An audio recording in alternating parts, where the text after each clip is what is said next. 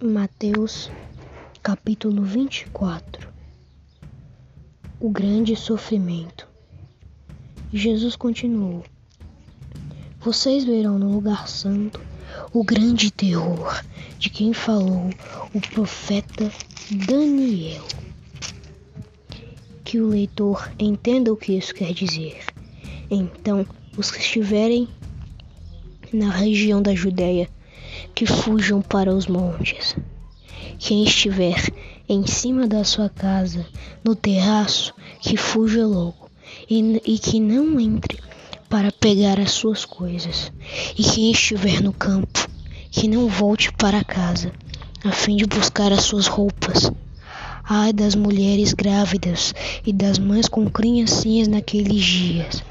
Orem a Deus para que vocês não tenham de fugir no inverno ou no sábado, porque naqueles dias haverá um sofrimento tão grande como nunca houve desde que Deus criou o mundo.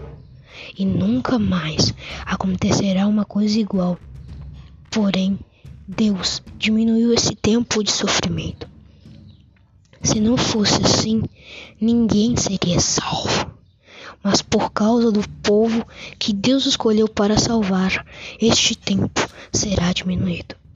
Portanto, se alguém disser para vocês: Vejam, o Messias está aqui, ou o Messias está ali, não acreditem, porque aparecerão falsos profetas e falsos messias que farão aparecerão falsos profetas e falsos messias, que farão milagres e maravilhas para enganar, se possível, até o povo escolhido de Deus.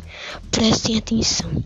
Eu estou lhes dizendo tudo isso antes que aconteça. E se disserem: Vejam, ele está no deserto, não vá lá, ou ainda, vejam, ele está escondido aqui, não acreditem porque, assim como o relâmpago risca o céu do nascente até o poente, assim será a vinda do Filho do Homem.